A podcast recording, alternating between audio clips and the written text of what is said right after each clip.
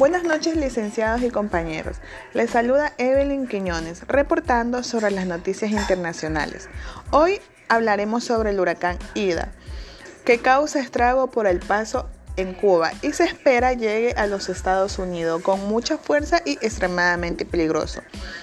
Como ya se ha escuchado, Cuba es uno de los países más afectados, ya que por las fuertes marejadas, los fuertes vientos y las fuertes lluvias han causado mucho daño, ocasionando que árboles fueran derribados al igual que varias viviendas y las plantaciones salieran afectadas.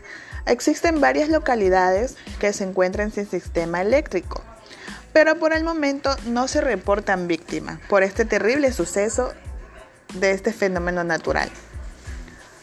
Esto no es todo, ya Caída avanza por el Golfo de México y se dirige hasta Asia, Luisiana, donde llegará en un poderoso huracán de categoría 4. Así que por favor, se les advierte a toda la ciudadanía tener mucho cuidado, estar pendiente de lo que puede suceder.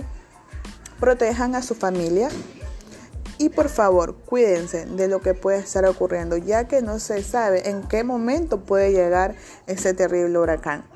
Reportando desde Ecuador, Evelyn Quiñones. Gracias, buenas noches.